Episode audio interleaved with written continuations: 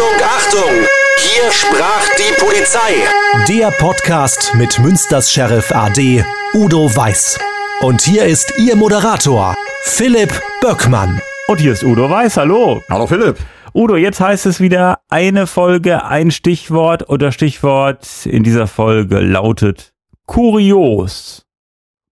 Ja, ich äh, weiß, dass du immer gerne hinter kuriosen Geschichten Natürlich, bist. ja, ja. Und ähm, ich hatte jetzt äh, von der Polizei Bochum so eine Mitteilung gelesen und die hat mich dann wieder an ein eigenes äh, Erlebnis erinnert. Und ich weiß nicht, ob du das noch in Erinnerung hast oder auch mitbekommen hast.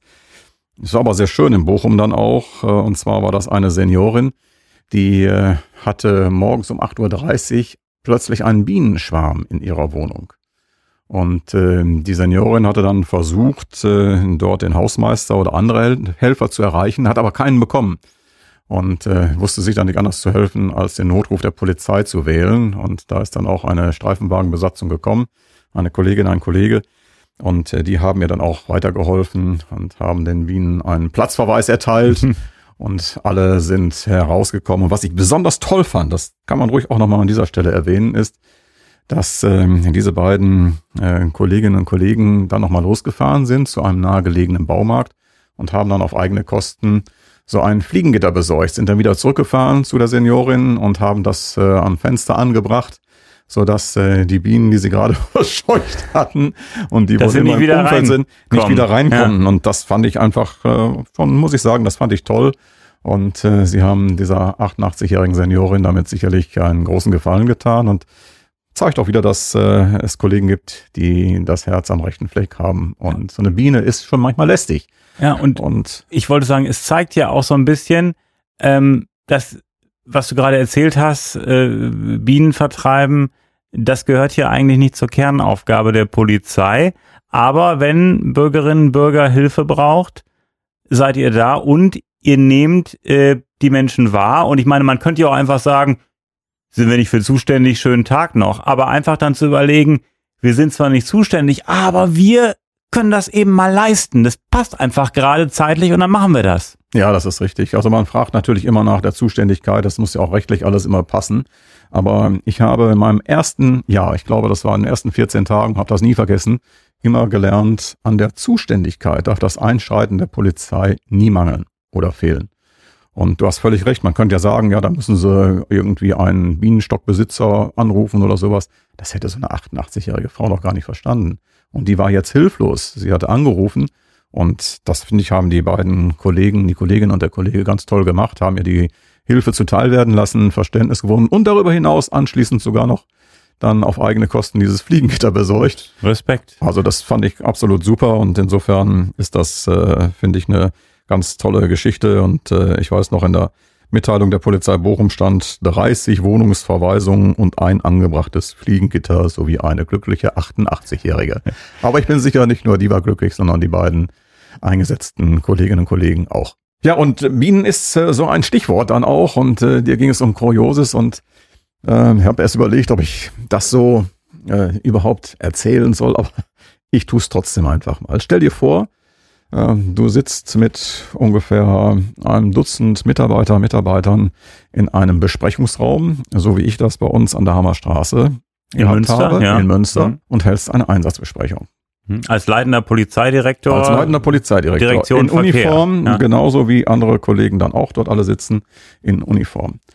Und äh, ich saß äh, an der äh, Stirnseite und äh, merkte dann irgendwie, dass bei mir am Schienenbein was krabbelte. Du sitzt ja und der Schlag der Hose ist dann da. Mhm. Dann denkt man, mein Gott, hast du irgendwie so eine Durchblutungsstörung oder was? Und äh, dann war das Krabbeln weg, dann kam wieder so ein Krabbeln und so. Ja, ich habe meine Einsatzbesprechung weitergemacht und was soll ich auch machen? Und äh, dann äh, hatte ich das plötzlich irgendwie ein Stückchen höher und mal wieder da, hab dem aber auch nicht so richtig, äh, ja, Rechnung, Rechnung, Rechnung tragen und habe gedacht, na ist egal, ausgeblendet, fertig. Und ähm, dann ging das plötzlich über das Knie und äh, da wurde das irgendwie eng. Und dann habe ich äh, instinktiv auf meinen Oberschenkel gefasst und da macht es auf einmal Pieks. Und da habe ich einen richtig fiesen Biss bekommen. Und da habe ich gedacht, oh je, was war das denn jetzt wohl? Und dann merkte ich, das wurde warm, das schwoll an, Es regte sich aber auch noch was zwischen Hosenstoff und Oberschenkel. Da habe ich gedacht, oh shit, was machst du jetzt? Dann habe ich erstmal in die Runde reingeguckt und habe festgestellt, es war keine Kollegin da. Das war schon mal von Vorteil. Mhm. Alles nur Männer. Und äh, ich sag, Männer, es tut mir schrecklich leid, aber ich muss jetzt mal eben die Hosen runterlassen. Gucken, was das ist, ja. Irgendwas hat mich hier gestochen. Ui. Ja. Und dann stand der leitende Polizeidirektor vor seinen Kollegen auf und ließ die Hosen runter und musste dann feststellen, dass tatsächlich eine Biene bis zu meinem Oberschenkel gekrochen war und hatte mich äh, gestochen und das war dann auch noch drin. Die Kollegen äh, halb schmunzelnd, halb mit bemitleidend, aber sofort auch einsatzbereit. Einer stand sofort auf, rannte zum Cola-Automaten hin und holte eine eiskalte Cola und äh, um das dann abzukühlen. Mhm. Und äh, dann haben wir gegenseitig versucht, da diesen Pieks rauszuholen, haben dann, dann auch diesen kleinen Stachel da rausgefrängelt. Und äh, ich dann die ganze Zeit äh, die kalte Cola da drauf. Ja, und dann, äh, was macht man dann weiter? Äh, sagt ganz herzlichen Dank fürs Verständnis. Dann habe ich mich wieder hingesetzt mit runtergelassener Hose, Cola auf dem Oberschenkel und wir haben die notwendige Einsatzbesprechung weiter durchgemacht. Und äh, ja, das lässt sich dann auch bis zum Ende durchgezogen. Ich, ich weiß nicht, was die Kollegen später gesagt haben. Ich habe da nie mehr was von gehört.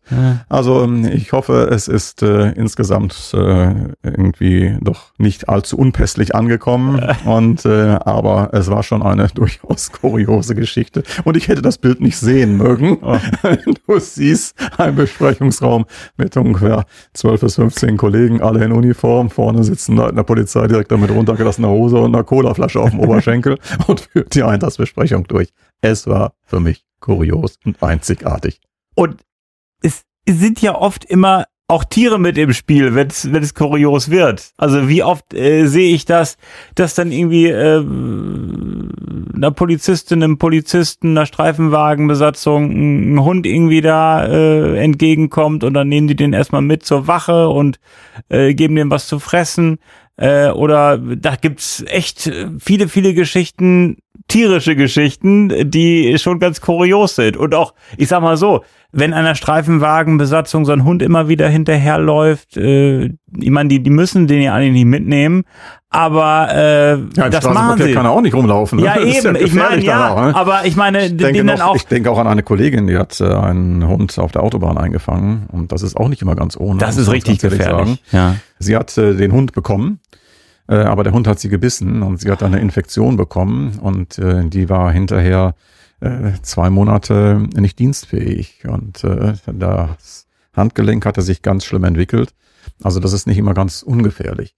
Denn man weiß ja auch nie, was sind das für Tiere. Aber du hast recht, wir haben ja schon einige Podcast-Folgen auch gemacht äh, über Tiere und wenn ich daran denke, Mhm. Kühe. Kühe sind Papageien, Schlangen, Hunde en masse, äh, Katzen.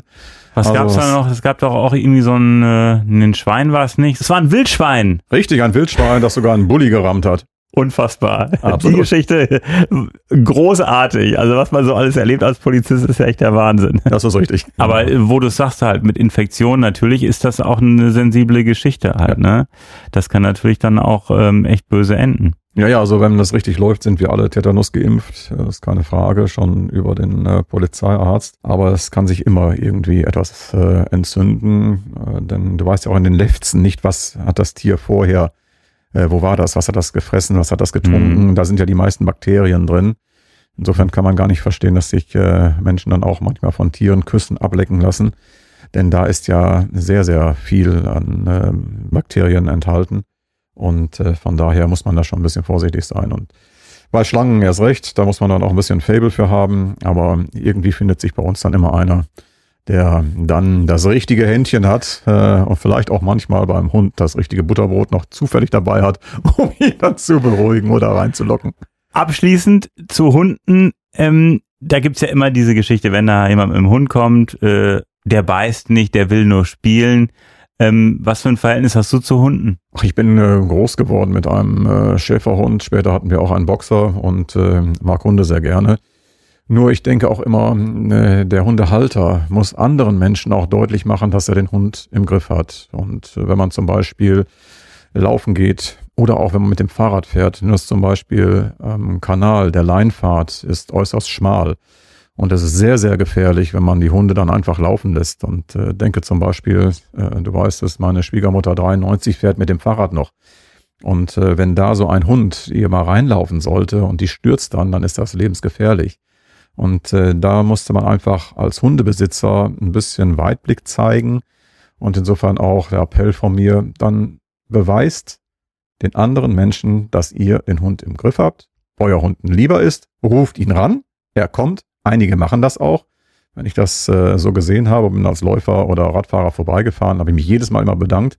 Das ist dann auch klasse. Ne? Es gibt aber auch wieder welche. Wir hatten jetzt gerade am Ruderclub auch wieder drei Hunde, die liefen bei uns im Clubgelände herum. Der eine lief in den Clubraum rein und äh, die Dame war am Rufen, am Rufen, am Rufen, aber er hörte überhaupt nicht.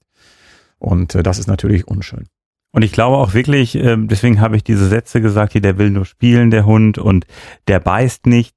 Ähm, aber wenn ich doch sehe als Hundehalter, dass da jemand ist, der mir entgegenkommt, der Angst hat, ne? Also da sage ich doch nicht, der beißt nicht, der will nur spielen, sondern ich halte den Hund einfach mal zurück. Ich halte ihn zurück oder ich, wenn er freilaufend ist, ich beweise das, dass er ein Hund ja. ist, der dressiert ist, den rufe Nach dem ich. Motto, ja, genau, dass der im Grunde, und dann halte ich ihn vielleicht auch fest, ja. aber deswegen diese Sprüche halt, äh, der beißt nicht und so. Ja, die finde ich auch unmöglich. Das finde ich, das find ja. ich unmöglich. Ja.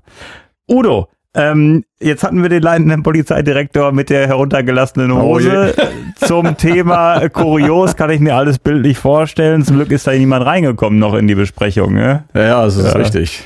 Also es wäre auch eine andere Situation gewesen, wenn da eine Kollegin, von denen wir ja auch viele haben, aber ja, das war jetzt halt gerade mhm. eben eine glückliche Zusammensetzung dabei gewesen mhm. wäre. Ähm, tja, äh, auf der anderen Seite über den Flur rennen, drei Etagen runter und Besprechung mhm. dann auch äh, absagen wollte ich auch nicht. Und ich sag mal, so als Sportler und als Kollegen unter mhm. Männern ging das, glaube ich. Gut. Und ehrlich gesagt, man will ja auch relativ schnell wissen, was ist da los. So ist das kann ja auch noch Hornisse gewesen sein oder auch, irgendwas.